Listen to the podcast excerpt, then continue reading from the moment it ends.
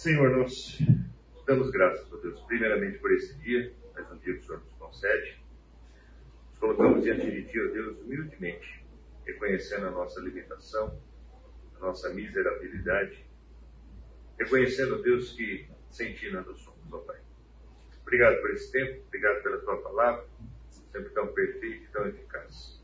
Fala aos nossos corações agora e nos ajuda a que possamos ter um tempo de reflexão nas Escrituras, que possamos compreender, ó Deus, segundo a tua vontade, a vontade do teu Espírito, que esse texto nos ensina, que ele nos alerta, que ele nos mostra, Pai.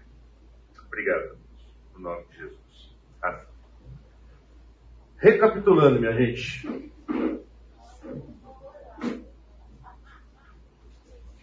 João escreveu essa carta é, para uma comunidade cristã provavelmente no ano 95 depois de Cristo. João já era um, um senhor. E para quem não sabe, João foi o único dos discípulos que morreu em idade avançada. Todos os outros já tinham morrido, perseguição e tudo mais. Não que ele tivesse tido uma, uma morte tranquila, né? Porque morreu preso.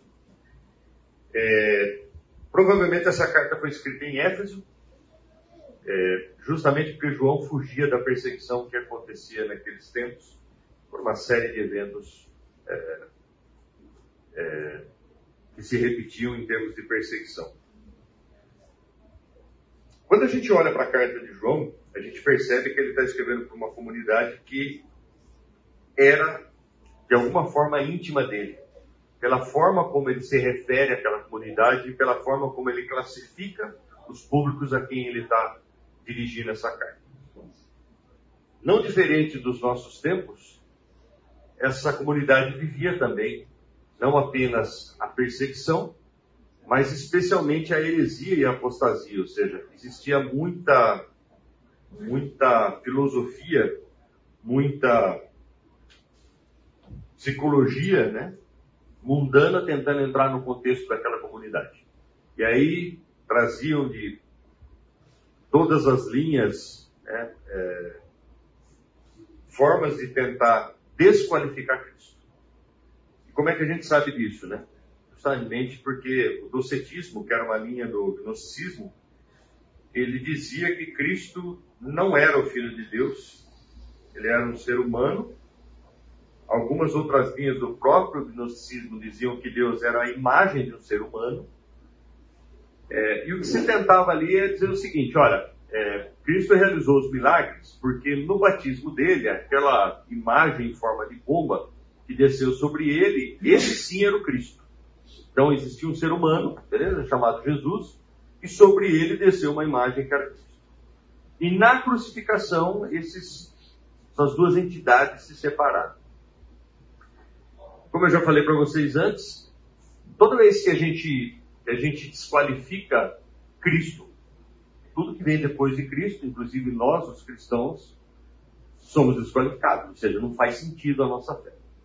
Então, o que João está tentando combater, e faz isso com, com, maestria, inclusive citando algumas coisas, e a gente vai ver algumas hoje, citando algumas coisas que o próprio Jesus trouxe é, ao conhecimento de todos, era que ele era sim o Filho de Deus, encarnado, né? ele se humilhou, saindo da forma de criador para criatura, ele morreu pelos nossos pecados, ele ressuscitou, e João começa a carta dele falando exatamente a respeito disso. Olha, o que eu estou compartilhando com vocês, meus amigos, é exatamente aquilo que eu vi, aquilo que eu vivi, aquilo que eu apalpei, ou seja, esse Jesus de quem eu estou falando, inclusive, me foi íntimo. Né? João se autodeclara o discípulo amado por várias vezes é, no, seu, seu primeiro livro, né? E nas epístolas também. Então, o que é importante a gente entender aqui dentro desse contexto? João vai dar uma série de instruções para aquela comunidade, obviamente a maior parte delas em resposta àquilo que estava tentando se apregoar dentro dessa, dessa comunidade, mas obviamente instruções que servem para nós nos nossos dias sobre como nós devemos agir e proceder enquanto cristãos. Ou seja, se nós temos esse nome, se nós carregamos esse nome, nós temos que ter claro quais são essas recomendações. Na aula passada a gente falou a respeito do mundo, né? É, falamos por que, que a gente não deve andar no mundo, por que, que a gente não deve amar o mundo ou as coisas do mundo. Isso é tudo muito óbvio, né? Ou seja, o que a gente tem visto ao longo do tempo, inclusive nos nossos dias, são outros tipos de ataque, como essa, essa comunidade vivia naquela época, beleza? Tentando de novo desqualificar a pessoa de Cristo, tentando de novo né, dizer que, olha, não é bem assim, tá? Aquilo que você está lendo na Bíblia não é exatamente o que está escrito assim. Por quê? Porque você tem que entender o contexto, aquilo era aplicado só no passado. Aquilo... Então, o tempo todo a gente está escutando esse tipo de teoria dentro da igreja. Então, a nossa condição não é diferente da condição daqueles a quem é, João escreveu essa carta. Bom, e aí a gente começa é, hoje, dando continuidade à aula passada, no texto de 1 João 2, do versículo 18 ao 28. É, quem puder, estiver com a Bíblia aí, puder ver, eu agradeço. 1 João 2, do 18 ao 28.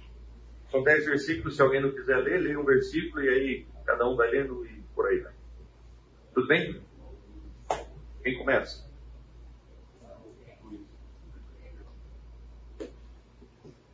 Filhinhos, esta é a última hora.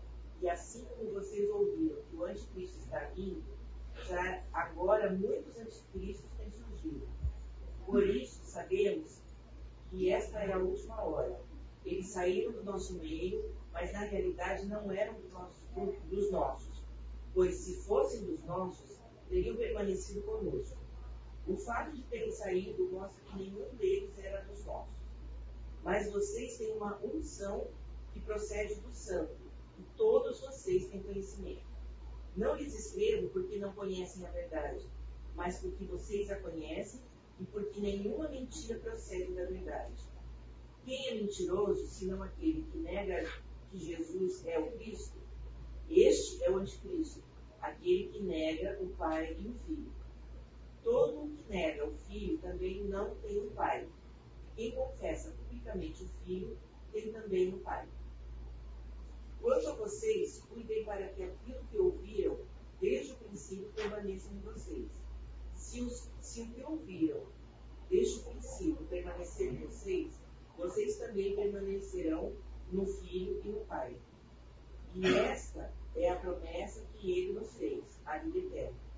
Escrevo-lhes essas coisas a respeito daqueles que os querem enganar. Quanto a vocês, a unção que receberam dele permanece em vocês e não precisam que alguém os ensine. Mas como a unção dele recebida, que é verdadeira e não falsa, os ensina acerca de todas as coisas, permaneçam nele como ele os ensinou. Filhinhos, agora permaneçam nele para que, quando se manifestar, quando ele se manifestar, tenhamos confiança e não sejamos envergonhados diante dele na sua vida. Bom, é, João começa aí falando a respeito da última hora, né? Ou seja, a gente percebe aí, nota, né? É, a questão escatológica, ou seja, João, na verdade, está fazendo uma referência àquilo que ele tinha ouvido do próprio Jesus lá em Mateus 24, né? Se a gente olhar é, é, para o texto de Mateus 24, a gente vai perceber que Jesus fala, ó, chegarão tempos, né? É, e o versículo 11 fala especialmente né, a respeito disso levantar-se-ão muitos falsos profetas e enganarão a muitos. Ou seja, o que João está fazendo é recordando aquilo que ele tinha aprendido de João e dizendo para eles, olha, isso é parte do fim, beleza? Isso é parte dos dias, né, que, que, é, que vão piorar, que vão se tornar cada vez mais, mais difíceis.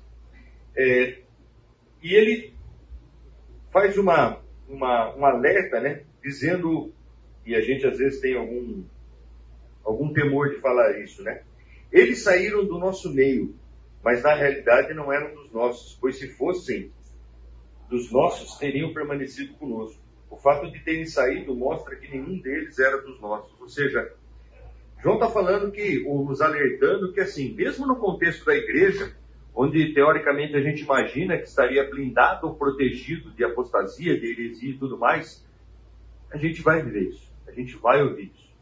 Eu digo sempre que Hoje, se você quiser ter acesso a ouvir qualquer coisa a respeito da Bíblia, eu vou fazer uma, né, abrir aspas aqui, basta você ligar televisão, rádio, internet, você tem acesso a todo tipo de conteúdo. Eu falei a respeito da Bíblia, porque essa semana, inclusive, eu conversava com uma pessoa e dizia para ela: é engraçado que os pregadores que mais são ouvidos hoje, que mais são seguidos hoje, eles falam 99% do tempo a respeito de psicologia, a respeito de comportamento, e muitas vezes eles usam um versículo ou um texto da Bíblia para suportar aquilo que eles estão falando. Né? Ou seja, e sempre são coisas agradáveis, sempre são coisas engraçadas, sempre são coisas boas de se ouvir. E quando a gente olha para a Bíblia, a gente entende que, pô, desculpa, não é isso. A Bíblia ela existe para confrontar o meu pecado. Ela tem que servir de espelho para mim. Ela tem que mostrar que o meu comportamento não está alinhado, e se está alinhado, glória a Deus por isso, mas ela serve para me exortar. E quantas são as exortações que a gente tem? É, felizmente, a gente vive num oásis, né? Não sei quantos de vocês saíram ou vêm de outra igreja, vocês já devem ter percebido isso. Dificilmente você vai numa igreja onde você escuta uma exortação de público, entendeu? E algumas pesadas, inclusive, né? pesadas para a gente ouvir. Mas isso não é padrão. Isso não é, não é normal. Isso não é. A, a maioria não funciona assim. O que a gente vê é exatamente o contrário. Coisas boas de se ouvir, por quê? Porque eu quero manter o recinto cheio. Eu quero ter bastante gente aqui, entendeu? E aí não vou entrar no porquê de manter a igreja cheia. Eu passei por uma igreja aqui em Campinas, onde um, um dos pastores falou claramente para mim: o importante é estar com a igreja cheia. Eu falei, e eu, né, bobinho, né? Falei, não, com certeza a gente quer a igreja cheia. Aí o cara falou, não, porque quanto mais cheia, mais oferta tem. E eu falei, opa. Falei, opa, peraí, eu tô achando que o importante é ter igreja cheia, porque igreja cheia leva a gente pro céu, e o cara tá falando que não, ele quer ter igreja cheia, porque a igreja cheia ele passava o saquinho e, e recebia é, é, oferta. Né? Então, isso não deve ser, João está nos, nos alertando aqui, mas isso não deve ser surpresa para nós também. Mas vocês, versículo 20, mas vocês têm uma unção que procede do santo, e todos vocês têm conhecimento. O que é essa unção? Vamos lá, né? A gente usa, ouve essa questão de unção, tem uns negócios meio estranhos aí a respeito de unção. Né? O que é unção? Ai, Leonardo, dê um tostão da sua sapiência para nós, cara. Favor. João está falando aqui do Espírito Santo, gente. Entendeu? Quem que abre o nosso discernimento? Quem que nos dá visão sobre o que é correto ou não, inclusive na interpretação das escrituras? Eu digo sempre, não adianta você querer entender a Bíblia é, com seu conhecimento intelectual ou acadêmico, se você não tiver o Espírito Santo dentro de você para mostrar o que, que ele está tentando dizer, o que, que ele está te mostrando. Desculpa, é um contrassenso. O próprio Espírito Santo orienta os escritores, beleza? E depois você quer ler com o seu conhecimento. Você tem que usar a mesma ferramenta de quem escreveu. Entendeu? Então, o que ele está dizendo aqui é o seguinte: mas vocês têm uma unção que procede do santo, ou seja, vocês têm o Espírito Santo e todos vocês têm conhecimento. O que, que significa? O que, que o João está desafiando aqui? Lembra os irmãos de Bereia? Tudo que eles ouviam, o que, que eles iam fazer? Iam lá e consultavam. Ô, ô, ô, peraí, você está falando uma coisa que não está aqui dentro, não. Então isso aí não está certo. Entendeu? E esse é o discernimento ao qual João recorre para essa comunidade. Vocês já ouviram as, as palavras, vocês já ouviram as escrituras, vocês já ouviram a respeito de Cristo. Então, usem do conhecimento e do discernimento do Espírito Santo para não fazer arte, para não seguir essas linhas. É óbvio que o ser humano, e quando a gente conhece a cultura judaica e o povo judaico nos, nos dias de hoje, não sei quem, quantos aqui assistiram, tem uma, uma mini, sei lá, se é uma série, minissérie, o que é, no Netflix chamada Shitzel. Alguém assistiu aqui? Não? Shitzel. É uma minissérie judaica, beleza? No contexto judaico. É, se alguém aqui está ameaçando de ter depressão, não assista. Não assista. É depressivo. É de uma pobreza, é de uma. chega a ser triste, porque mostra qual é o contexto dos judeus ainda hoje esperando as promessas e cumprindo mandamentos.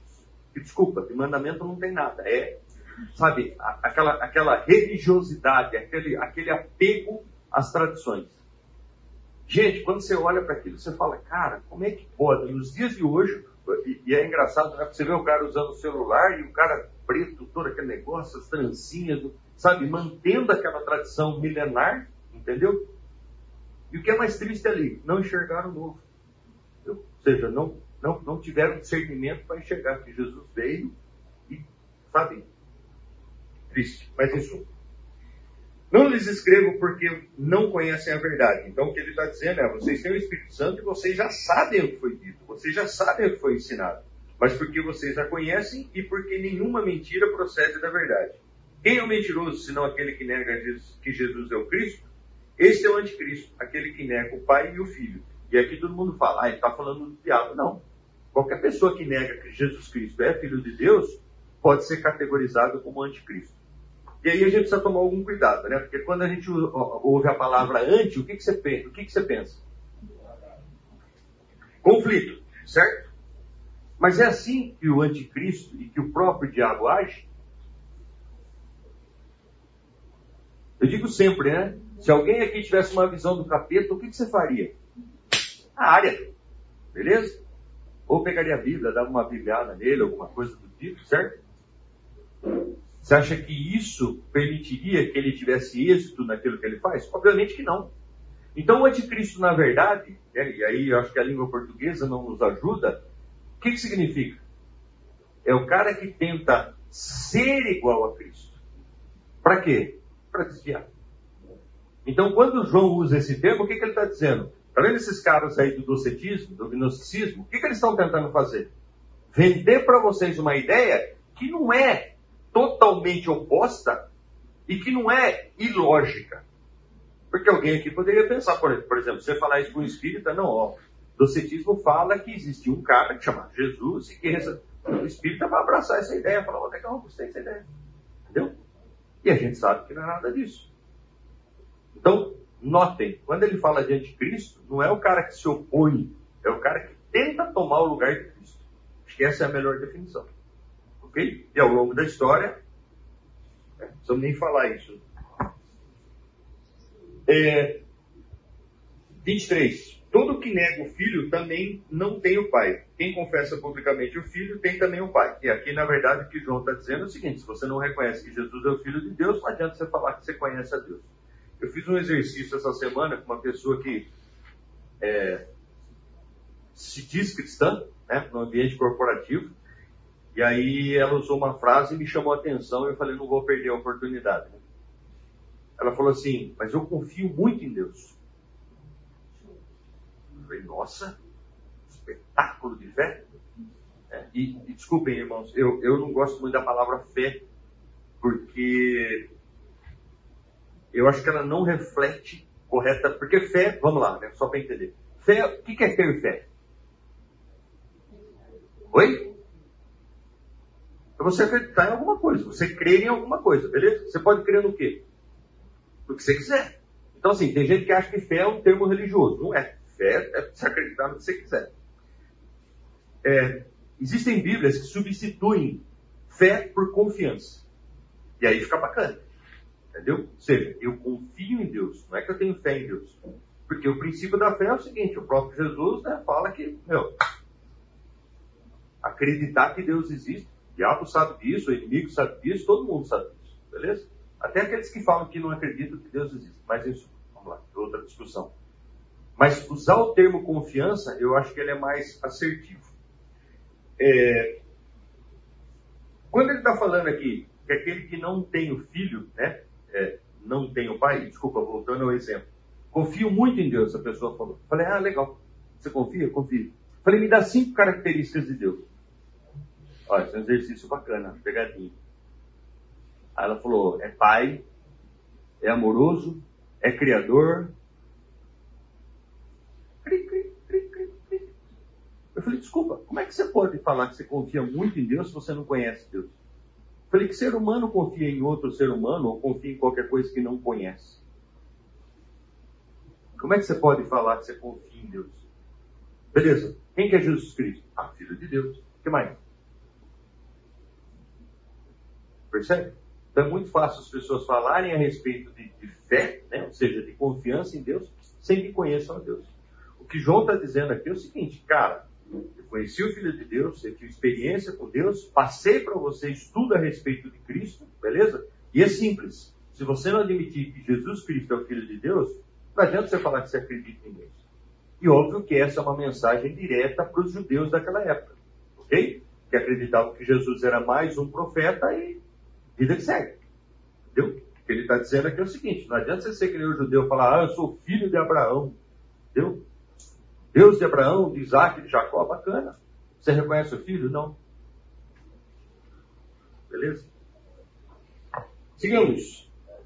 Oi. De uma certa maneira, eu acho que muita gente fala a respeito da fé, mas da fé no entendimento que fé é pensamento positivo. Sabe? Racional, é. Então, assim, é aquela coisa, ah, Deus, eu confio em Deus, mas é, não tem nada de substância nisso que ele fala, né? Então, eu vejo isso muitas vezes até dentro da própria igreja, é uma fé burra, uma fé fanática, não tem. Não tem Como é que é o versículo? Diga-me diga a razão da sua fé. É.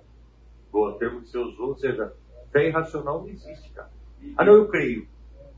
Mas ela não tem fundamento, tanto é que na hora do, do aperto, a pessoa se É um bom termômetro isso. Confia em Deus, confia. A hora que te dá uma dor de barriga, o que, que você faz? Como é que você reage? Às vezes a impressão as pessoas falam isso, se eu fosse traduzir, é quase um eu não tenho nada contra Deus. É, não é nem que eu tenha Boa. uma vida contra ele. Boa. Eu não tenho nada contra ele. Mas... Não é que eu tenha alguma coisa de favor e convivo com ele, mas Deus, se o senhor quiser fazer aí, beleza. Não é? Pura. Falei? Falei mandar bem? Quanto a vocês, cuidem para que aquilo que ouviram desde o princípio permaneça em vocês. O que, que ele está falando? Vocês ouviram lá atrás. Vocês foram ensinados. Beleza? Se o que ouviram desde o princípio permanecer em vocês, vocês também permanecerão no Filho e no Pai. E essa é a promessa que ele nos fez, a vida eterna. Então, João está seguindo a cronologia do plano de salvação, chega finalmente à vida eterna. Escrevo essas coisas a respeito daqueles que os querem enganar. Então, de novo, lembra o motivo de eu estar escrevendo para vocês? Tem gente aí no meio de vocês, que saíram no meio de vocês, ou que estão no meio de vocês, que estão tentando enganar. Esse é um alerta. A unção que receberam dele permanece em vocês e não precisam de alguém que os ensine. Mas como a unção dele recebida, que é verdadeira e não falsa, os ensina acerca de todas as coisas, permaneçam nele como ele os ensinou. Filhinhos, agora permaneçam nele para que quando ele se manifestar tenham confiança e não sejamos envergonhados diante dele na sua vida. Bom, e aí a gente entra naquilo que esse último versículo nos fala, né? Quando ele se manifestar. Bom, é fato, é fato que se a gente olha à luz das Escrituras, e se alguém é, conseguir me elencar alguma coisa a esse respeito, eu ficaria extremamente feliz. Mas daquilo que eu tenho estudado dentro do Apocalipse, não falta mais nada, beleza? Para a volta de Jesus. Eu não sei quantos de vocês têm a curiosidade de estudar o Apocalipse, mas olhando para pra, as Escrituras, eu não reconheço sequer um único sinal para a volta de Jesus. E essa semana, inclusive, eu falei uma, talvez uma besteira, mas uma, vamos pensar com uma, me, me deem um, um voto de confiança, uma como é que o Vladimir fala? Elocubração. Eu falei para ele, falei, cara, se essa pandemia durar mais um ano e meio, já passaram dois anos, né? Se ela durar mais um ano e meio, eu acho que a gente já entrou na grande tribulação, cara. Nos três anos e meio de, de, do início. E por que, que eu estou falando isso? Eu não sei quantos de vocês sabem, ou quantos de vocês têm passado por problemas semelhantes. A quantidade de gente que está extremamente doente, psicologicamente, eu diria para vocês que é. Quantos morreram? 600 e. 600 e. 635. Pô. 635. Eu vou falar uma coisa para vocês. O que tem de gente moribunda, e não é porque pegou Covid, não, é por conta do espectro que o Covid trouxe. Gente, vocês não têm ideia. Tem mais, tem mais alguém do Ministério de Aconselhamento aqui ou não? Não? Vocês não têm ideia. Casamento indo para o saco, e não estou falando de casamento lá fora, não, dentro da igreja. Gente doente psicologicamente, gente sem, sabe, perdendo a noção, perdendo a razão, perdendo a tranquilidade, perdendo a paz. Vocês não têm ideia. 600 mil pessoas, desculpa, não estou não tô menosprezando, tá? Esse não foi o maior estrago. Esse não foi o maior estrago. O estrago que está vindo depois disso, por gente doente, por casamento acabando, por família desmanchando, vocês não têm ideia. Eu acho que realmente a gente vive no oásis. Né? Se é que está todo mundo bem, todo mundo saudável aqui. É impressionante o estrago dessa pandemia. Vocês não têm noção, e aqueles que trabalham na né, psicologia e tudo mais devem ter acesso às mesmas informações que eu tenho. É impressionante. No contexto da igreja, infelizmente, o que eu tenho visto é casamentos sendo desfeitos, especialmente porque não querem procurar ajuda. Precisam de ajuda, sabem que precisam de ajuda. À luz das escrituras, sabem que precisam de ajuda e não procuram. E o casamento, ó, a passos largos indo por brejo. Beleza? Então, assim, quando a gente olha né, João já naquela época falando dos últimos dias, ele dá algumas, né, algumas nuances de como é que a gente sabe que a gente está próximo do fim. E se a gente olhar para esses três itens, que são os três itens principais que estão citados aqui no texto, é, e obviamente alguns outros textos né, de apoio, como eu mencionei antes, Mateus 24, onde Jesus fala dos últimos dias, não falta mais nada. Decadência moral. Quem tem mais de 50 anos nessa sala? Deve ser poucos. Deve lembrar do que era assistir televisão quando a gente tinha sei lá, 15, 16 anos. Quando uma mulher aparecia com parte, eu não sei como é que chama isso daqui, tá? Mas com parte dessa, dessa região aqui descoberta, já era um escândalo. Beleza? Quando você ouvia alguém falar uma palavra de baixo calão, e ó, estou falando de baixo calão, não estou nem falando de palavrão, tá? Estou classificando em duas. Baixo calão é uma palavra um pouco mais feia. Quer ver um exemplo? Não é uma palavra de baixo calão? As pessoas tinham medo de falar câncer. O que, que a pessoa tem? Ah, tem o CA. CA. Tinha medo de falar câncer. Não, não era uma palavra que era, que era usada. Quando você olha para a situação do mundo agora, e veja, mídia, não sei quantos de vocês ainda têm coragem de assistir televisão aberta, mas vou falar uma coisa, é é quase impossível. É quase impossível. Beleza? É só imoralidade. Só. Decadência espiritual. Como eu falei, né? Talvez isso não seja muito real para a gente, porque, de novo, a gente vive no oásis. Mas quando você vai conversar com outros cristãos, quando você tem contato com outras igrejas, quando você conversa com gente que né, se denomina cristão, gente, é uma fraqueza espiritual, sabe? É uma, é uma, é uma falta de fundamento. Essa semana, um menino que trabalha comigo, que é um menino brilhante, menino, ele é muito jovem ainda, mas brilhante, sabe? Você vê que o cara é fora da curva. Ele mandou um podcast de um tal de Primo Rico.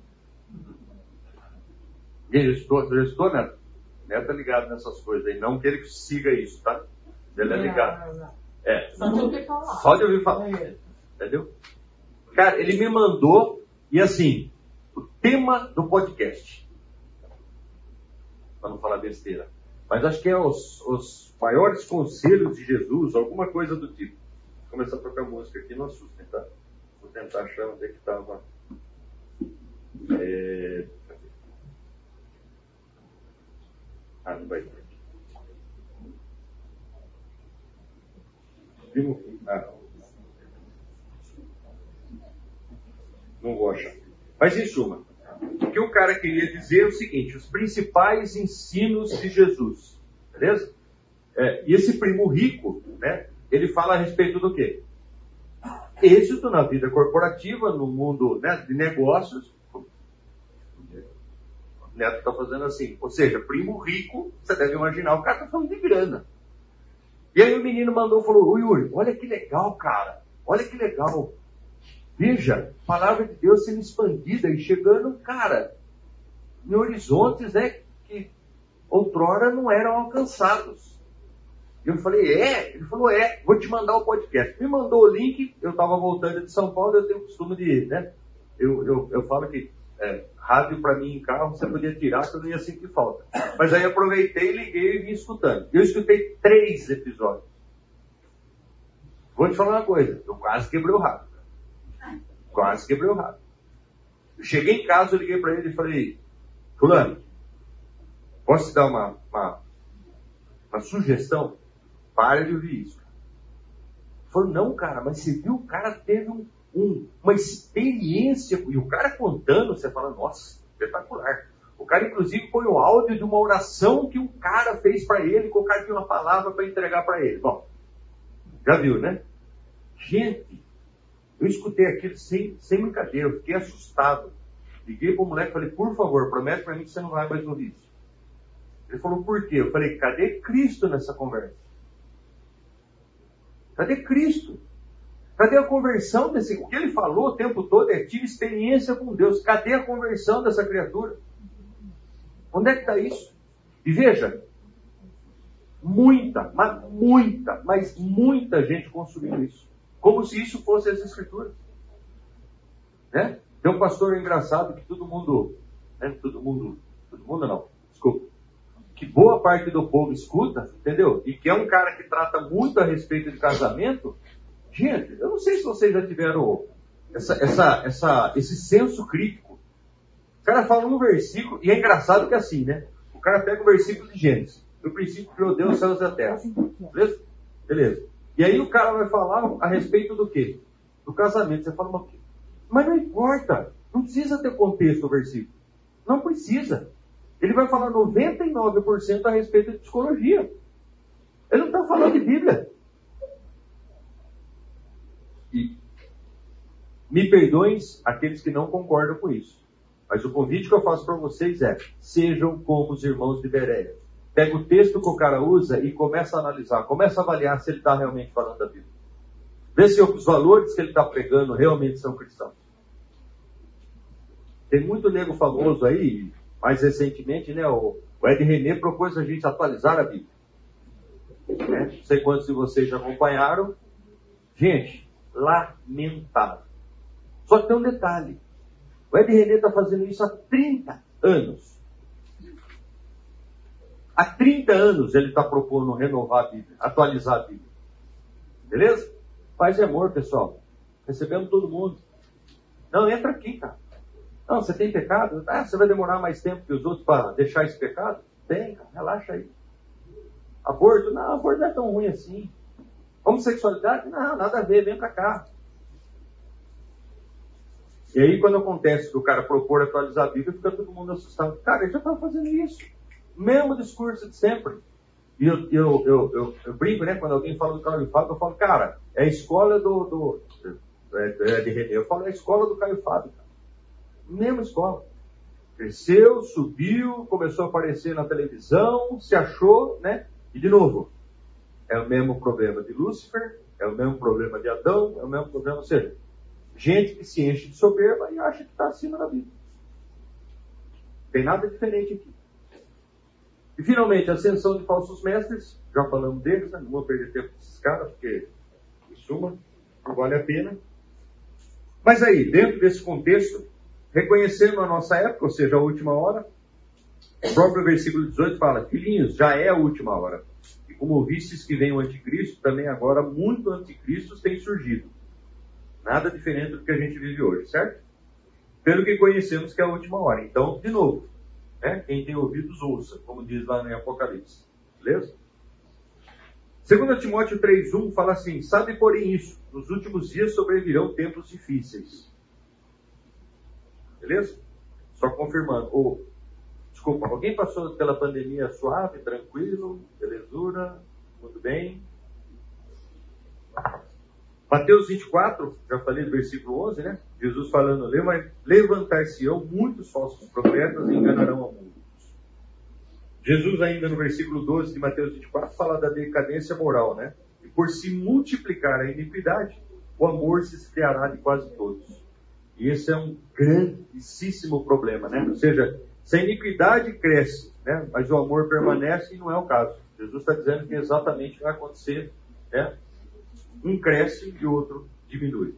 Você vê isso o tempo todo, né? Você vê no trânsito, você vê, é, você está no supermercado, você está numa fila, você está você vê amor zero. Como é que a gente reconhece o amor zero? Egoísmo. Quando você vê o egoísmo subindo, crescendo, o que, que significa? O amor está desaparecendo.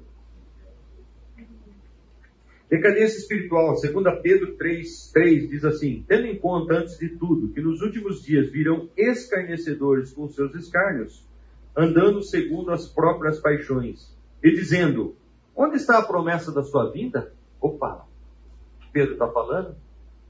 Mano, mas peraí, João falou dois mil anos atrás, vocês ainda estão nessa? Vocês ainda acreditam que essa é a última hora? Nada a ver, cara. Nada a ver. Eu tenho um primo que é catalão, e um dia ele falou assim para mim, ele falou, Yuri, eu não consigo, ele é de uma igreja, não vou falar igreja, suma, é da Universal, mas não ia, falar. É, um dia ele chegou para mim e falou assim, é impossível que o mundo vai acabar. Eu falei, nossa, você aprendeu isso onde? Na igreja? Ele falou, é. Eu falei, e como assim impossível? Ele falou, cara, tudo está melhorando. O homem está evoluindo. Cara, as, olha o que nós temos hoje de recurso. O homem está vivendo mais. Eu falei para ele, Jorge, cara, eu devo ser muito tapado mesmo, velho. Porque eu leio a Bíblia e a Bíblia diz exatamente o contrário do que você está me falando. Onde é que você chegou a essa conclusão? Falei, onde é que o homem melhorou? Fala uma coisinha para mim que o ser humano melhorou. Eu já falei na aula passada, né? Alguém acha que o homem evoluiu? Hã? Né? Tudo bem, tudo bem. Nós agregamos mais conhecimento. Esse conhecimento fez com que nós evoluíssemos? Zero. Nós somos o mesmo lixo. Beleza? Primeira família do, que Deus estabeleceu, um irmão matou o outro. O que, você vê de diferente? Você liga o noticiário hoje, ou da pena, ou sei lá. O que, você, você só vê esse tipo de desgraça? Não mudou nada. Zero. Nós continuamos o mesmo lixo. E aí o cara fala, eu acho que. Eu falo, cara, desculpa. Desculpa. Primeiro que a Bíblia fala, certo? Isso para mim já é suficiente. Né? Escutar uma, uma um, um, falso mestre desse que o mundo não pode acabar. Tem que desfazer tudo, cara. Tem que começar tudo de novo. Nós não temos jeito, cara. Nós não temos jeito que é isso? Onde, onde que o mundo não vai acabar? Ah, mas está demorando. Está demorando porque Pedro fala, né? Todo mundo acha que Deus é demorado. Não, isso é misericórdia. Para para pensar hoje. E não precisa responder, tá? Não vou deixar ninguém constrangido. Para para pensar hoje, na sua condição hoje. E aí é difícil a gente pensar na nossa condição com a nossa justiça. Beleza? Mas se você fizer esse exercício 100% no seu íntimo aí, Abriu o céu aqui agora, arrebentou, saiu tudo. Chega lá fora, Jesus está voltando. E Jesus fala assim: Vim chamar os meus escolhidos. Ei, você dá um passo à frente? Está aqui Jesus. Beleza? Bora. Quantos têm dúvida a respeito da salvação? E, e João vai falar a respeito disso. Qual é a marca que te classifica para a salvação? Eu lamento falar para vocês, eu tenho umas estatísticas meio. Gente, é estatística minha, beleza? É elucubrações lá, o Vladimir fala, beleza? Eu tenho uma estatística. Eu acho que boa parte dos cristãos, né, estatística, mas eu acredito realmente que a coisa vai ser assim. A gente vai chegar no céu e a gente vai ver gente que a gente não acreditava que ia estar no céu. Mas infelizmente a gente não vai ver muita gente que a gente acha que estaria no céu. E eu lamento em dizer que a maioria não tem noção disso. Não tem certeza disso. Você vai dormir inseguro a respeito da sua salvação. Lógico, uma parte de nós, por reconhecer que é miserável, por reconhecer que, cara, eu sou pecador. Beleza? Mas boa parte de nós, por não ter claro o que Jesus fez na cruz, por não ter claro se aceitou a Jesus. Por não ter claro que, cara, ele é meu salvador, ele morreu no meu lugar. E eu não tenho mérito nenhum nisso. Meu único mérito é ter discernimento para falar, Jesus, eu reconheço. Eu sou uma porcaria, eu te aceitei. Beleza? Estou apto a ir para o céu. Falamos sobre a decadência espiritual, sobre a ascensão de falsos mestres. Tem dois textos que valem a pena. Segundo Timóteo 4,3 diz: Pois haverá tempo em que não suportarão a sã doutrina. Pelo contrário, cercar-se-ão de mestres, segundo as suas próprias cobiças, como que sentindo coceira nos ouvidos, e se recusarão a dar ouvidos à verdade, entregando-se às fábulas. Ou seja, aquele que a gente acabou de falar do podcast, né? E de pseudo-pastores aí. Chegou o tempo. É isso que está acontecendo. Coceira no ouvido. Eu não posso escutar nada que me exorte ou que me confronte. Eu quero uma mensagem bem suavezinha, bem, bem bacana. Jesus ainda, falando a respeito dos últimos dias, ele disse, porque virão muitos em meu nome dizendo, eu sou o Cristo, e enganarão a muitos. Oh, cadê o Léo? A hora que eu preciso dele, o cara não está aqui. Léo teve um insight no intervalo bem bacana, né? Ou seja, o anticristo, se a gente pudesse fazer uma definição mais específica, é o cara que não quer Cristo em nós. Ok? Não é necessariamente. Porque vamos lá, né? Quem consegue lutar contra Jesus, né? Se opor contra Jesus, né? É o falso engano de que o diabo é inimigo de Deus. Entendeu? O diabo é, o diabo é sujeito a Deus. Deus está numa outra, um outro patamar. Entendeu? O diabo é inimigo nosso. Tenta nos destruir, né? Não é nem besta de tentar destruir Deus, porque ele coitado. Bom, reconhecendo nossa época, a última hora, reconhecendo. Opa! É o chão. Sincronizado agora. Reconhecendo os falsos mestres, ou seja, três características importantes dos falsos mestres, né? Primeira delas, eventualmente saem da igreja. Né? A gente viu no versículo 19. Eles saíram do nosso meio. E quando fala nosso meio, não necessariamente a comunidade que a gente está, senão o nome que a gente leva, né? Que é cristão. Ok? Paulo exortando os presbíteros da igreja de Éfeso, lá em Atos 20, 29, ele diz assim: Eu sei que, depois da minha partida, entre vós penetrarão lobos vorazes, que não pouparão o rebanho. E que dentre vós mesmos se levantarão homens falando coisas pervertidas para arrastar os discípulos atrás deles. Quando Billy Graham morreu, é, e eu não sei quantos de vocês tiveram curiosidade de ler a autobiografia de Billy Graham. Esse livro tem 969 páginas. Eu li ele em um mês. Porque sabe aquele livro que você, você não vê a hora de ter um tempinho extra porque você quer ler? Autobiografia. O cara falando o que ele fez para o ministério dele ser do jeito que foi. Beleza? Quando Billy Graham morreu, é, eu escutei um amigo que trabalha no Insight for Living nos Estados Unidos que a, a maior preocupação dele é o seguinte: líderes como Billy Graham estão morrendo, mas não estão se levantando novos líderes como Billy Graham. O que, que ele está dizendo? Baseado nesse texto aqui de Atos 20. Beleza? Paulo exortando. Quando eu, que estou aqui, ó, seguindo ipsis líderes, o que a palavra ensina, deixar vocês, o que, que vai acontecer? Lobos vorazes. Gente, isso não é brincadeira. Lobos vorazes. Para quem não sabe, a gente está sempre vivendo, por mais que a gente não queira se ligar, e aí, cuidado, tá? Isso não é neo, neopentecostalismo. Ó, consegui falar. Nós vivemos uma guerra espiritual, beleza? Tem sempre alguém, e a gente sabe quem, tentando nos destruir. De que forma? Nos afastando de Deus. Beleza? Ele não precisa criar uma tragédia na sua vida. Basta ele conseguir te afastar de Deus e a tragédia está tá na sua vida. Beleza? Simples assim.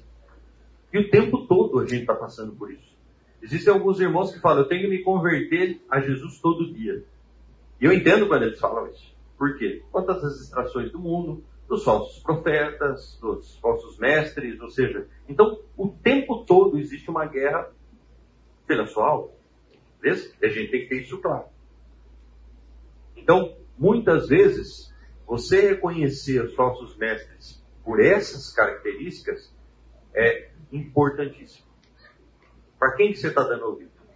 Você tem conferido o que você ouve na Bíblia? Eu lembro que quando minha filha era pequena, ela gostava muito de, como toda criança pequena, né? Assistir desenho, assistir série, assistir isso, assistir aquilo. Eu acho que até eu já usei esse exemplo aqui na igreja. Quem já ouviu falar em backyardigans?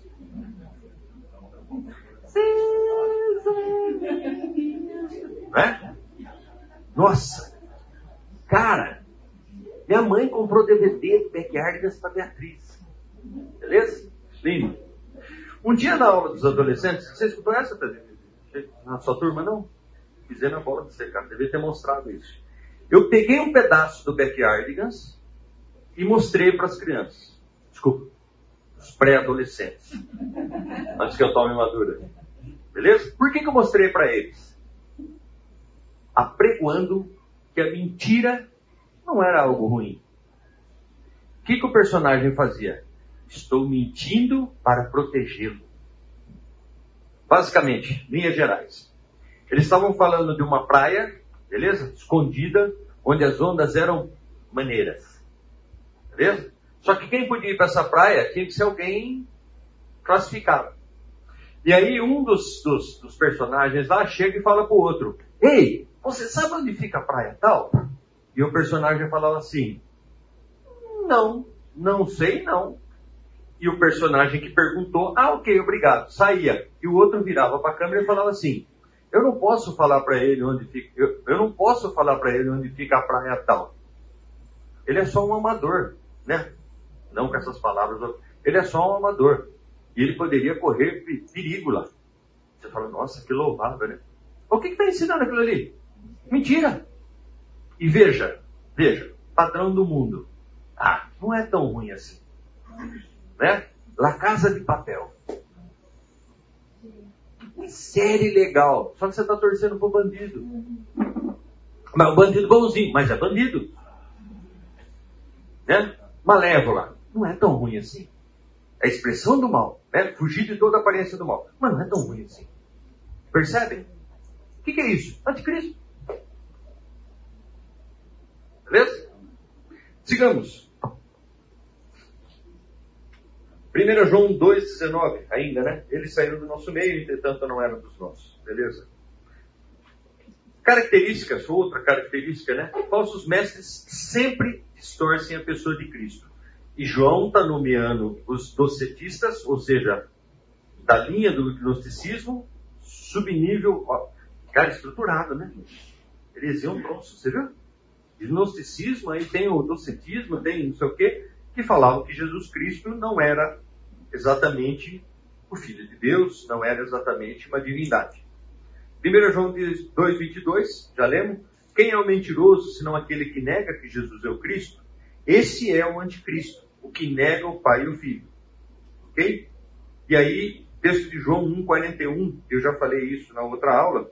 É, ele achou primeiro o seu próprio irmão Simão, a quem disse: Achamos o Messias, que quer dizer Cristo que é a narrativa dos, dos discípulos. O único que chegou e falou, achamos o Messias, foi quem? João. O próprio João. E eu entendo de novo elucubrações, né? Nós estou abusando disso. Daqui a pouco vou tomar um cartão vermelho. Vou dar mais um. É, que esse é um dos motivos de João ser chamado, ou se autodenominado discípulo amado. Entendeu? Ele foi o único que de cara entendeu quem era Jesus. Ok? Falsos mestres sempre querem enganar. É óbvio, né? Mas vamos lá. Versículo 26 do capítulo 2. Isso que vos acabo de escrever é acerca dos que vos procuram enganar. Então, de novo, saíram do nosso meio com que objetivo? Enganar. Beleza? Mateus 24, 11. Oh, desculpa. Mateus 24, 5. Porque virão muitos em meu nome, já lembro também, eu sou Cristo, e enganarão muitos. E o 11, levantar-se muitos falsos profetas, é, enganarão a muitos. E 2 Timóteo 3,13, que fala, mas os homens perversos e impostores irão de mal a pior, enganando e sendo enganados.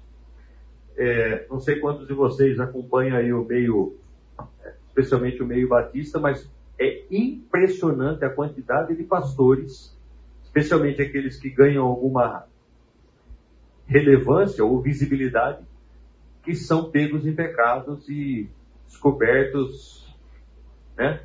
E é engraçado, porque, quer dizer, engraçado não, é meio óbvio, né? O cara prega muito a respeito de adultério. No que, que ele cai? Adultério. O cara prega muito a respeito de não ter amor ao dinheiro. No que, que o cara cai? E por aí vai. É impressionante a quantidade. Por que, que na Europa a fé se esfriou? Por que, que nos Estados Unidos a fé vem numa decadência? Eles acreditavam em líderes e mestres, né? Que eram considerados santos, que eram considerados. E de repente descobrem o quê? Eu li uma. Eu li não, eu assisti uma, uma, uma minissérie. De vez em quando eu assisto porcaria também, tá, gente? Sobre o Tim Maia. Beleza? E por que, que eu assisti essa série? Porque eu tinha ouvido uma história de que o Tim Maia uma vez tinha se convertido a uma religião lá, um, sei lá o que, que era. E aí na minissérie os caras colocam. Então assim, ele era o doidão, ele era o drogado, ele era, e de repente ele encontrou lá uma, uma seita, um negócio lá, e o cara foi para aquele negócio assim, de cabeça, sabe? O cara largou tudo, só se vestia de branco e começou vida saudável, não sei o que lá, a, ponto do pessoal que era da se afastar dele, porque o cara virou um chato e ele só falava daquilo. Acho que é Nova Era. Nova Era? É. Universo em desencanto. Como? Universo em desencanto. Olha, universo em desencanto. ET, né? É, o ser racional. Olha lá. Uni... Universo em desencanto. Não, conhece a história do Tim Maia, é fácil saber. Aí beleza. Aí um dia o cara vai na casa do líder, por algum motivo, e chega lá e escuta o líder falando, né? Ah, esses trouxa aí e tal, não sei o que. E o cara fica, velho, o cara fica. E veja, apesar de ser uma, uma obra de ficção, isso aconteceu com, com, com o Tim, mas isso acontece com todo mundo, em geral, né, que tem uma desilusão. Normalmente por quê? Porque não tem estrutura, não tem fundação, não tem alicerce. Não está alicerçado na Bíblia em Cristo. Está alicerçado em líderes.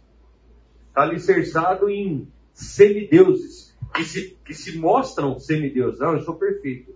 Sou líder dessa congregação. Quanta, quanta gente viu isso? Entendeu? Sou.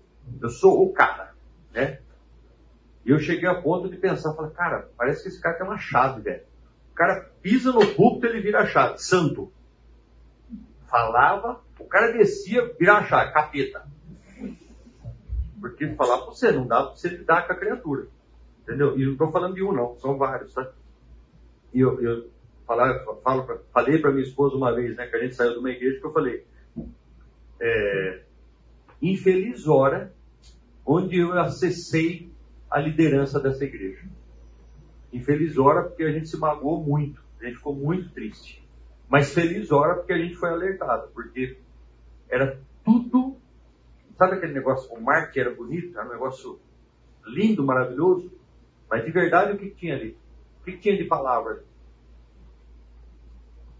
Vamos lá.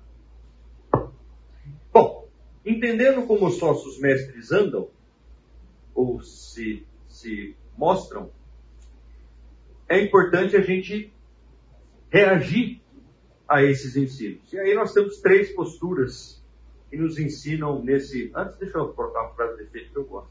Ó. Perseverança é a marca registrada do salto. Perseverar.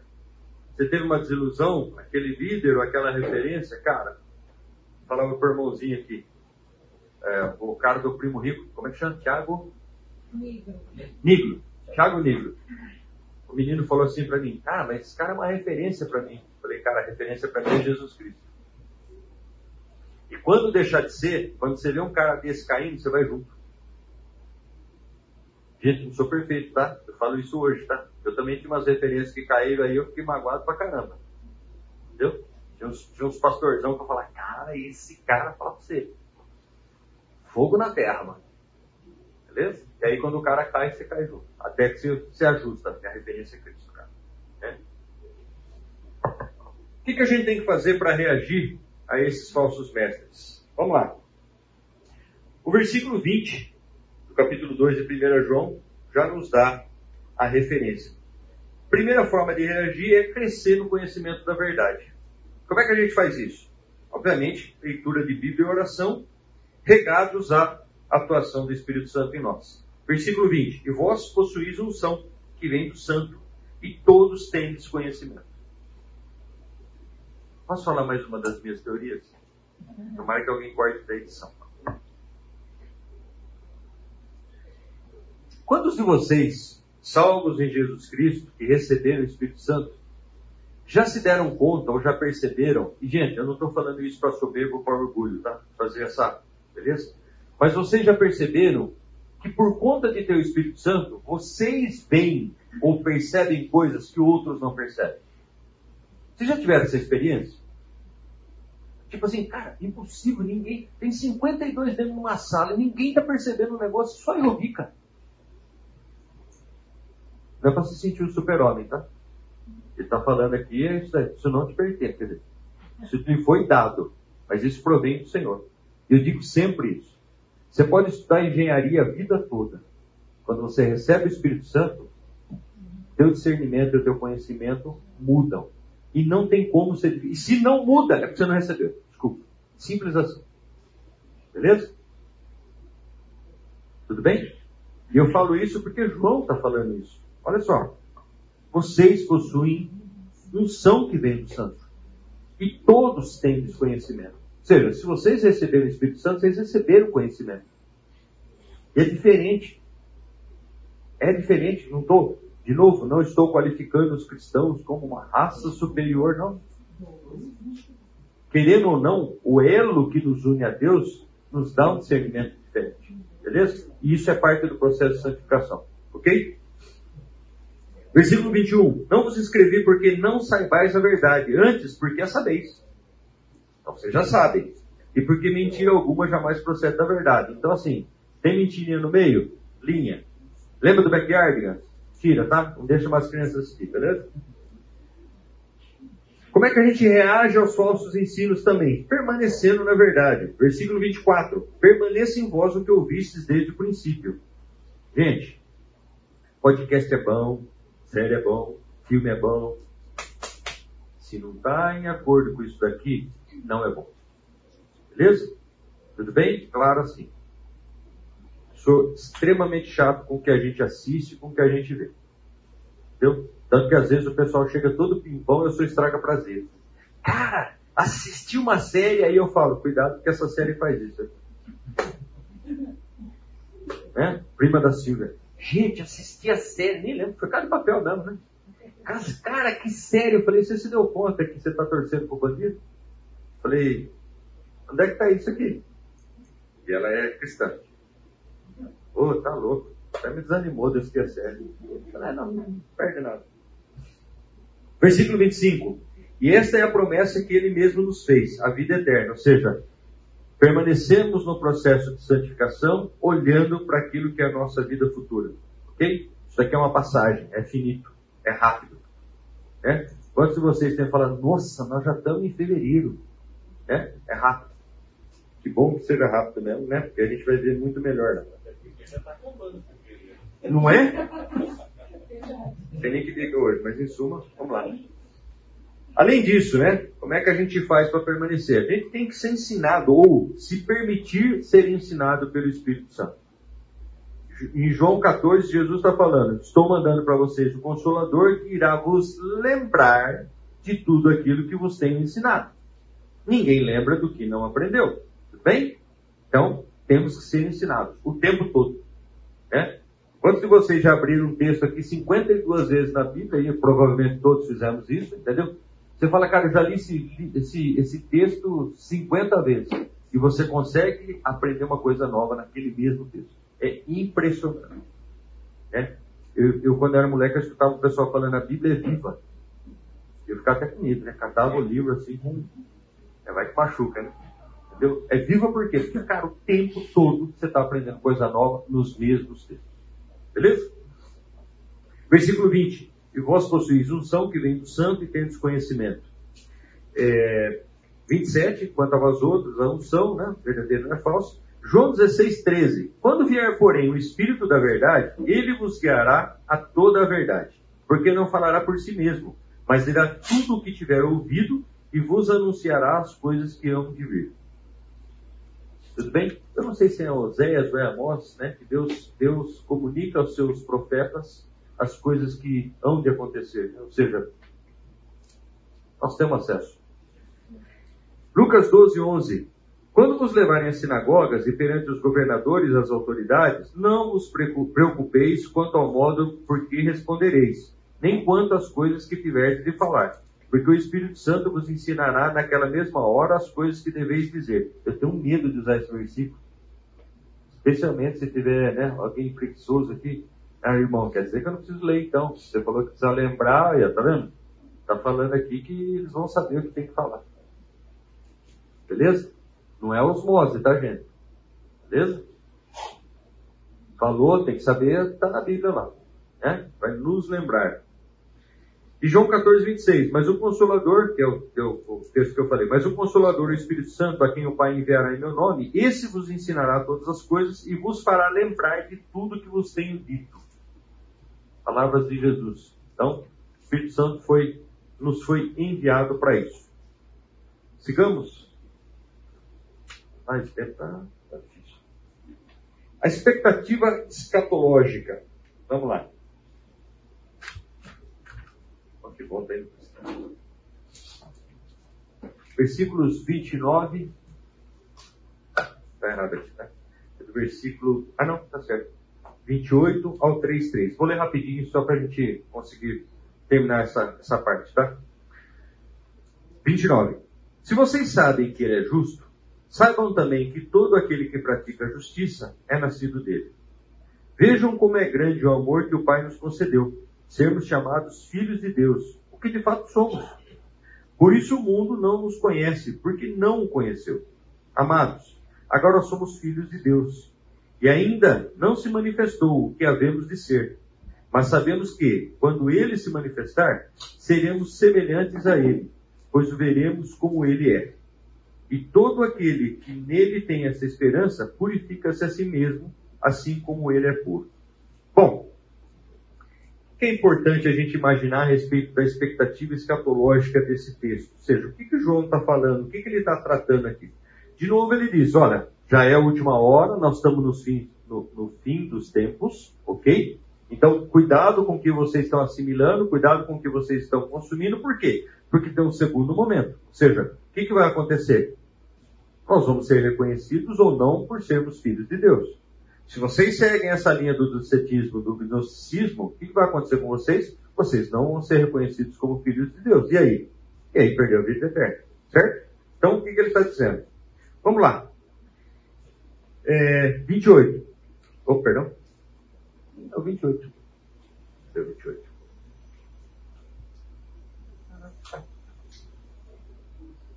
Aqui. Pô, que bom. Consegui copiar o 27 e ir direto para o 29. Ficou bom.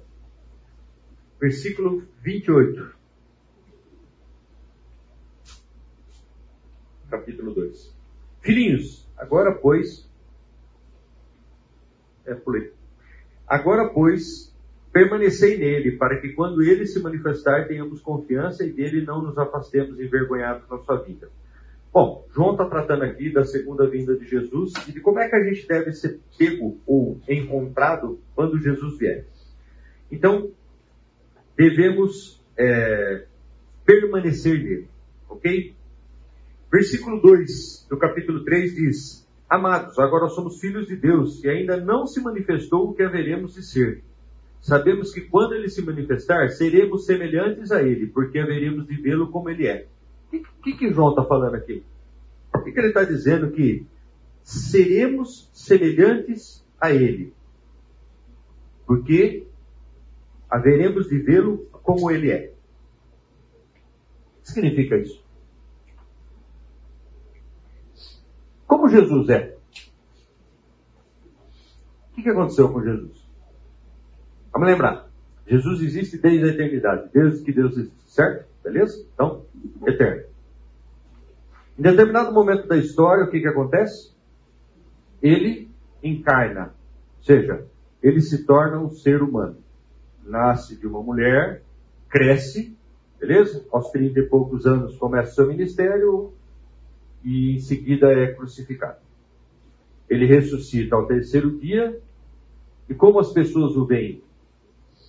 Por que, que as pessoas não o reconheceram como os discípulos de Emaús? Por que, que quando ele está na praia, na pesca maravilhosa, os discípulos lançam as redes e só, dão, só se dão conta que Jesus é Jesus depois que eles notam que as redes estão. E aí eles lembram, né? Ou seja, peraí, quem tem esse poder? A Bíblia fala o termo glorificado. Né? Glorificado. Ou seja, corpo glorificado. Ok? Jesus se desfez desse corpo para ir para o céu? Ou seja, hoje lá no céu ele está como? Ó, oh, uma bela pergunta para se estudar, hein? Beleza? Ou seja, o que João está falando aqui é o seguinte: nós seremos glorificados também. Aceitamos Jesus, passamos pelo processo de santificação, morremos ou Jesus volta, nos leva, e aí, como é que a gente entra lá? Desse jeito aqui? Graças a Deus, não. Alegria, hein?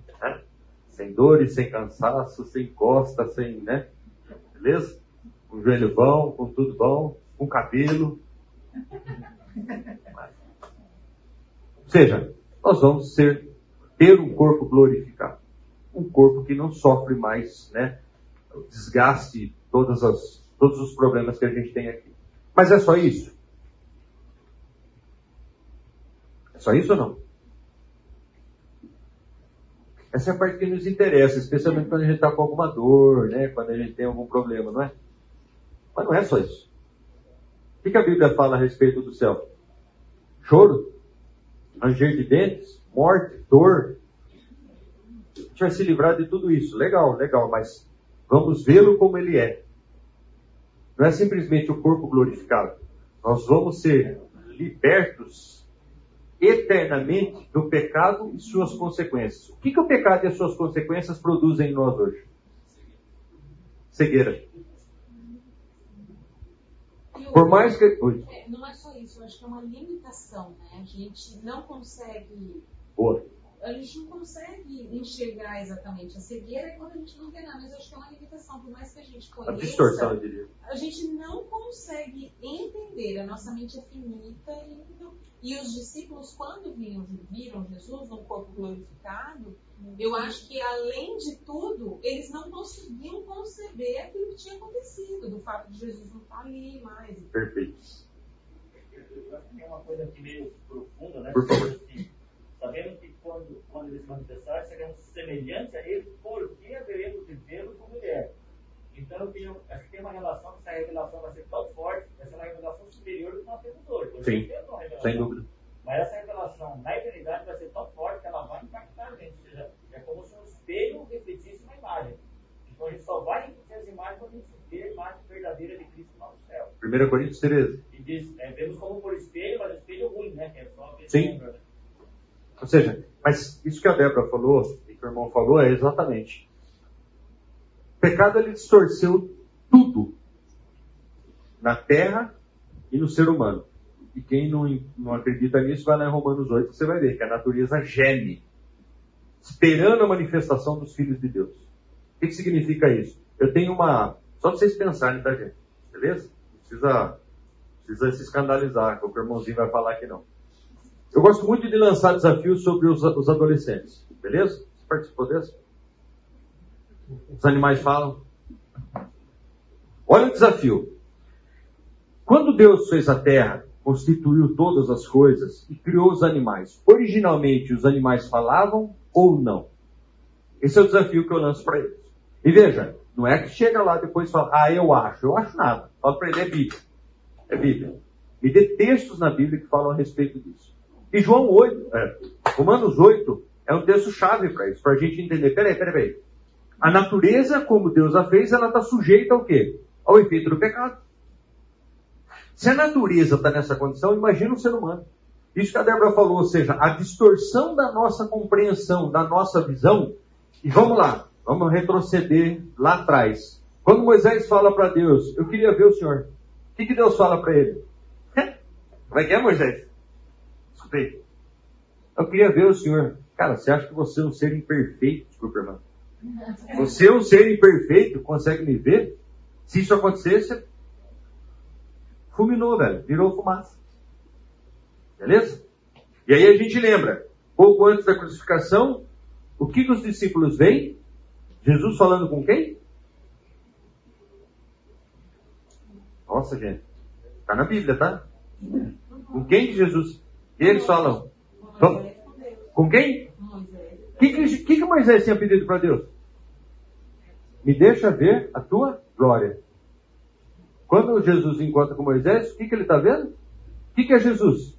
O resplendor da glória de Deus. Beleza? Aquela visão ali estava refletindo Jesus na condição dele. Moisés já estava numa outra situação, beleza? Mas ele estava vendo Jesus encarnado, não o Jesus glorificado aí. Mas Moisés já estava glorificado. Moisés já tinha a compreensão correta. Moisés já tinha sido purificado do pecado. Ok? Então notem, quando ele está falando aqui, nós vamos vê-lo como ele é, não é porque Jesus mudou, não é porque Jesus, ó, mudou por glorificado, mas é porque nós vamos mudar. Na aula sobre justiça, eu tinha elucubrações, né? Preciso tomar cuidado com isso, mas vamos lá. Até que eu não tomo o amarelo, vou seguir, tá? Se no céu nós não vamos sentir dor, nós não vamos ter morte, doença e tudo mais, não haverá choro, nem ranger de dentes, me expliquem uma coisa. Vamos ver, vamos pegar um exemplo aqui. Leonardo. Leonardo. Leonardo vai para o céu. Mas quando Leonardo está subindo para o céu, Leonardo olha e vê que alguém que ele muito ama. E, gente, calma, né? Vou fazer a introdução correta. Jesus volta. Leonardo suba. Leonardo está subindo e ele vê alguém que ele ama muito que não está subindo. O que Leonardo sente? Nada, ele vai loucamente. Eu esqueci, eu esqueci, dessa característica do Leonardo. Leonardo não é uma boa referência. Mas em suma, você não vai sentir dor? Você não vai sentir triste? Pô, peraí, uma pessoa que eu amo. Uma pessoa que eu amo não está indo. Eu vou ficar triste. Mas como é que você vai entrar triste no céu se no, no céu não tem tristeza? Eu tinha uma teoria sobre isso. Fraca, mas era uma teoria. Mas, cara, não é possível. Você vai chegar lá, você não pode ter consciência. Se tiver consciência, você vai lembrar, pô, meu, tio não está aqui, minha avó não está aqui, minha mãe não está aqui, meu não sei quem não está aqui. Eu vou ficar triste. Beleza? Beleza. Por uma série de textos, por uma série de textos, eu falei, pera um pouquinho, e esse é um deles? Vou ver Jesus como ele é. A Bíblia fala que Deus é o Deus de toda consolação. Então, o que a Débora falou do Leonardo é o que vai acontecer com todos nós. Mano, eu vou tirar as chaves, eu vou tirar as correntes que me prendem às coisas desse mundo, as lembranças que eu tenho aqui, a realidade que eu tenho aqui, aos sonhos que eu tenho aqui, e vou fazer o quê? Eu vou contemplar esse Deus. Como é que eu sei disso? O que, que os anjos fazem? Apocalipse fala isso claramente. O que, que os anjos fazem na presença de Deus? O quê? O que, que eles fazem? De quanto em quanto tempo? Por quê? E aí, correção de rumo pra gente, tá? Eu louvo o Senhor pelo que o Senhor tem feito por mim. Mentira. Tem que louvar a Deus pelo que Ele é. Ele, não precisava ter feito nada para você. Nada, zero. Você tem que louvar Ele pelo que Ele é.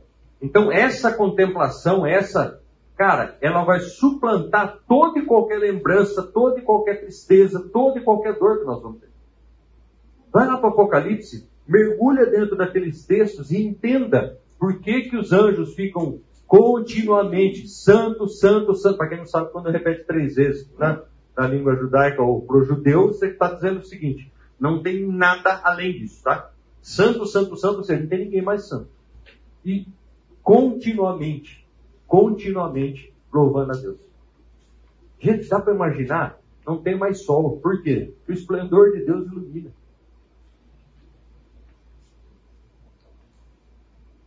Quando eu penso nisso, eu fico triste, sabe? Porque eu falo, cara, não conheço Deus. Grandeza dele. A boa notícia é, preciso chegar lá para viver tudo isso? Não. Quando ele mandou Jesus na terra, o que ele está dizendo? Consigo viver com Deus hoje. Consigo estar na presença dele hoje. Consigo louvar ele hoje. E pelos motivos corretos. Deus não precisava fazer nada por você e por mim para ser louvado. Beleza? simples fato dele existir é suficiente. Já pensou chegar lá e ver ele como ele é?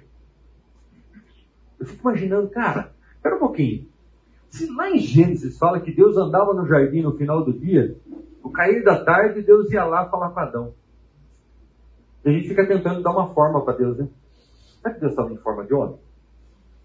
Como é que é? Antropomorfismo? É isso? Ou seja, como é que Deus? Será que é um vento? Será que era um, sei lá? Como é que a gente vai ver Deus? Por mais que a minha imaginação seja fértil, pecado não me deixa ver Deus como Ele é. Quando eu for liberto do pecado, segundo o que o João está falando aqui, eu vou ver Deus exatamente como Ele é. E aí, como Leonardo, eu ficaria em êxtase, beleza? Não olharei para baixo, até porque tem medo de altura, brincadeira. Não olharei para baixo, porque, cara, acabou, passou, né? Passou, tô livre. Pensou que sensação? Sigamos. É, onde estávamos? No 2. Desculpa, 3, 3, 2. Tá. João 21, 1. Quem que abre lá para nós?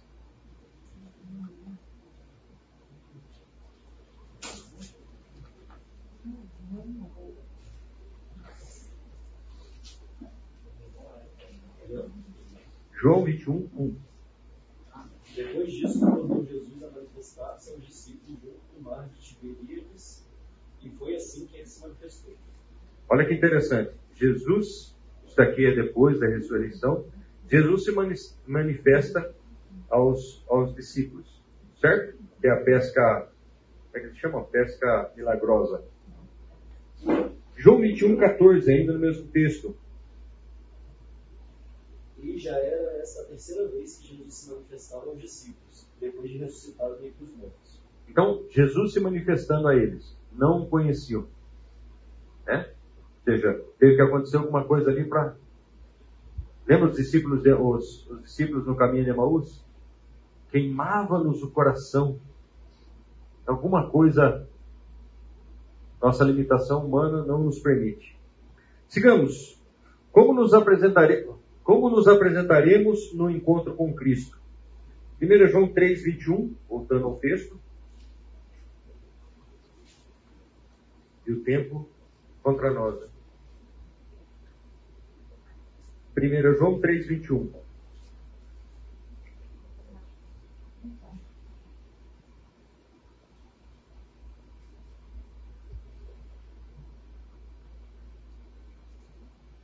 Ah, eu leio, beleza. Amados, se o coração não nos acusar, temos confiança diante de Deus. Ou seja, o que significa isso? Como é que eu devo me apresentar diante de Deus? Coração limpo, sem acusação. Oi, mas peraí, isso é difícil, é muito difícil. Lembra que eu falei? Se você se julgar com a sua justiça, você não vai para o céu, você não merece perdão, você não vai ser abençoado, você... beleza? Graças a Deus, e graças a Deus mesmo que a justiça é dele. Ele nos enxerga, enxerga como justificados.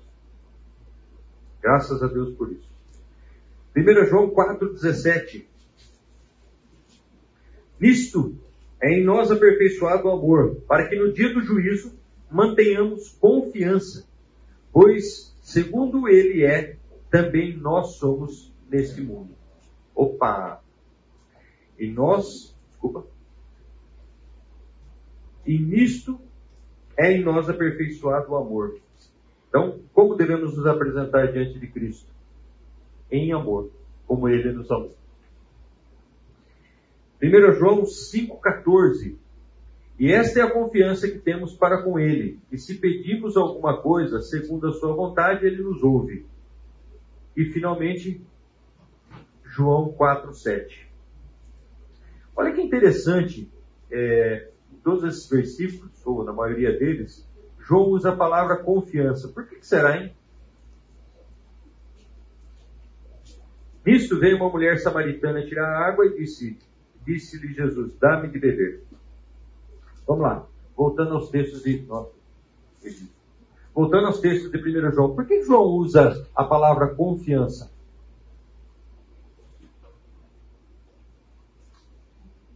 Não é por conta da fé, não era aquilo que a gente estava discutindo, não, tá? João está falando aqui o seguinte: estou relembrando vocês aquilo que vocês aprenderam para que vocês não tenham dúvida, para que vocês tenham confiança de quem é esse Jesus e de quem ele é para vocês. Beleza? Confiança de que vocês são salvos. Se vocês aceitaram Jesus, vocês são salvos. Não deixem que esses falsos mestres coloquem na cabeça de vocês qualquer tipo de dúvida. Ah, mas se eu julgar pela minha justiça, eu não vou para o céu. Isso é fato, beleza? Mas desculpa, a sua justiça, graças ao bom Deus, pouco interessa para ele. Beleza? Seremos julgados ou somos julgados pela justiça dele. E para que não houvesse riscos, o que, que ele fez? Mandou o próprio filho para vir ao mundo ser o nosso Salvador. Não há dúvida. Aceitei Jesus, Ele é meu Salvador, eu vou para o céu. Então toda vez que alguém perguntar, você tem certeza que vai para o céu? Pode erguer a mão. Não é mérito seu. Ah não, mas se eu fizer isso, vão achar que eu sou atrevido, né? Arrogante. Oh, você vai para o céu. Eu vou para o céu, mas não, não por minha causa. Beleza? Então quando João insiste na palavra confiança, o que ele está dizendo é o seguinte, não é por vocês, é por ele. Foi esse que eu vi, ouvi, apalpei, caminhei junto, comi junto e por aí vai. Beleza? Gente, tem que acabar, né? Desculpa aí, tá? Passei um minuto. Vamos orar? Senhor, nós louvamos o teu nome, ó Deus. Primeiramente pela tua misericórdia. E morrer naquela cruz, ó Deus, para nos salvar. O Senhor se humilhou, Pai, se tornando criatura como nós. O Senhor sofreu, ó Deus, as dores dos nossos pecados. Por isso nós te louvamos, nós te engrandecemos e nós te agradecemos, Pai. Obrigado pela tua palavra, Deus. Obrigado por aquilo que João nos trouxe através do teu Espírito. Obrigado, Deus, porque nós podemos agir e viver com confiança, Deus, sabendo que o Senhor é o nosso Salvador. O Senhor tem todas as coisas sob o seu domínio. Obrigado por esse tempo, obrigado pela tua palavra. Nos dá um dia de bênçãos, de alegrias e vitórias. Possamos descansar, ó Deus, com a certeza que viveremos a eternidade com o Senhor. E louvamos o teu nome por isso. Louvado seja o teu nome, Deus, no nome de Jesus. Amém.